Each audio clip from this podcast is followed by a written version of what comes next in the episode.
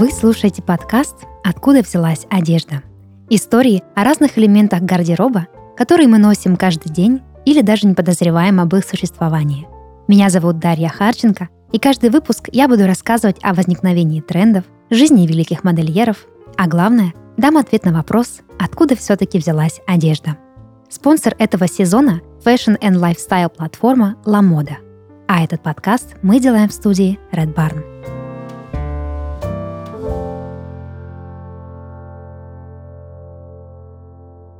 До начала 20 века кимоно было главным предметом мужского и женского гардероба в Японии. Сейчас эта вещь вдохновляет дизайнеров по всему миру. В этом выпуске я расскажу, как японское кимоно прошло путь от традиционной одежды до тренда планетарного масштаба. С древности словом «кимоно» в Японии обозначали вообще любую одежду – в XIX веке страна, которая прежде была замкнутым государством, открылась для мира и начала активно заимствовать элементы американской и европейской жизни. К концу столетия многие японцы носили западную одежду, поэтому появилась потребность конкретизировать термины и отделить традиционную японскую и современную западную одежду в речи. Первую начали называть вафуку.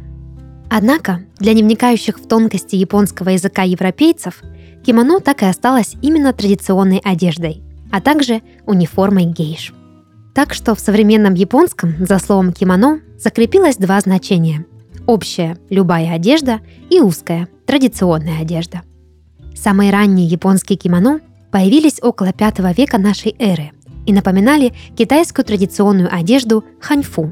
В те времена Япония считалась варварской страной и во многом заимствовала китайскую культуру.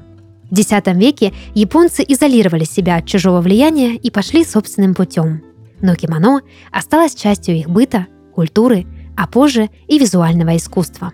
Классическое кимоно, такое, каким мы привыкли его видеть, это Т-образный халат, который закрепляется на талии поясом оби. Ширина пояса менялась в разные времена. Сначала он был узким, постепенно становясь все шире, особенно на женской одежде – у кимоно очень широкие рукава, саде. Длина подола и рукавов может быть разной. С течением времени рукава становились длиннее, особенно у замужних женщин. И женское, и мужское кимоно запахивают на правую сторону.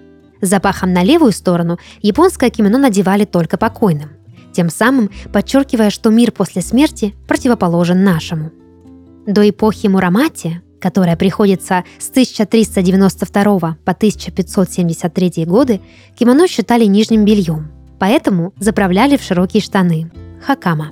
У японского кимоно много разновидностей, в зависимости от случая, по которому вещь полагается надевать. Повседневная, свадебная, торжественная, погребальная.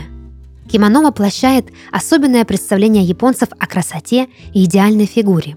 Если западная одежда призвана подчеркнуть силуэт, Кимоно оставляет практически все тело закрытым от посторонних глаз, создавая лишь два акцента – на плечах и талии. В японском понимании красота кроется в гармоничности и плоскости, поэтому ни одна часть тела не должна выделяться больше остальных.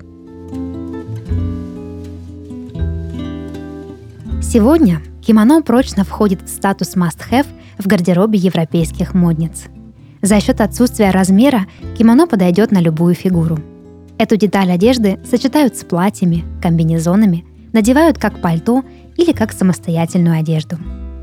Вместе с Ламода можно добавить эту вещь в свой гардероб. На онлайн-платформе Ламода представлены актуальные коллекции одежды, обуви, аксессуаров, косметики и парфюма от любимых брендов. Широкий ассортимент – это возможность найти товары на любой вкус, стиль и бюджет – ведь на Ламода всегда есть выбор. Советуем заглянуть в раздел «Идеи» для того, чтобы вдохновиться образами и узнать больше о трендах. Там же вы найдете материалы от редакционной команды, подборки готовых образов от стилистов и популярных блогеров. Заказав бесплатную доставку в ближайший пункт выдачи или домой, можно примерить все понравившиеся образы и оплатить те, что вам подошли. А специально для наших слушателей действует промокод LAMODA2022 на скидку 10%, который вы найдете в описании этого выпуска. Европейский мир познакомился с кимоно, как и с другими элементами японской жизни, во второй половине XIX века, когда страна открыла свои границы. В период правления императора Мэйдзи Япония начала активно развивать торговлю с другими государствами. Одним из главных товаров для импорта стали шелковые ткани.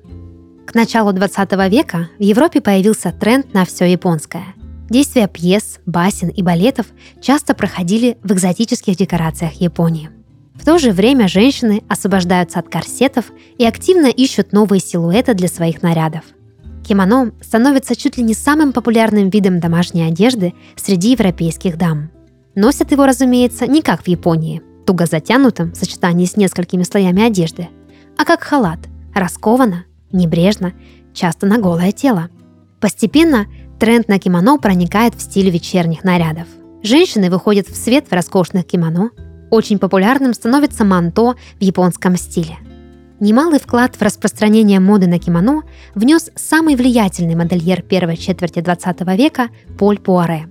Он был поклонником древней Эллады, Китая, Японии, что, разумеется, нашло отражение в его творчестве. В 21 веке для Японии кимоно скорее часть культуры, чем функциональная вещь. Жители страны одеваются по западному образцу, а традиционные костюмы можно увидеть лишь на особо торжественных церемониях. Зато для остального мира японское кимоно все еще одна из самых трендовых вещей. Из года в год бренды не упускают возможности показать вариации на тему кимоно в своих коллекциях. Особой любовью к этой теме славится Джон Гальяна, а на одной из недель высокой моды роскошные кимоно появились и на показе Валентина. Кимоно идеально вписались в тренд на минимализм, многослойность и свободные силуэты, которые не покидают нас уже несколько лет. Так что этой вещи пока точно не грозит остаться лишь историей.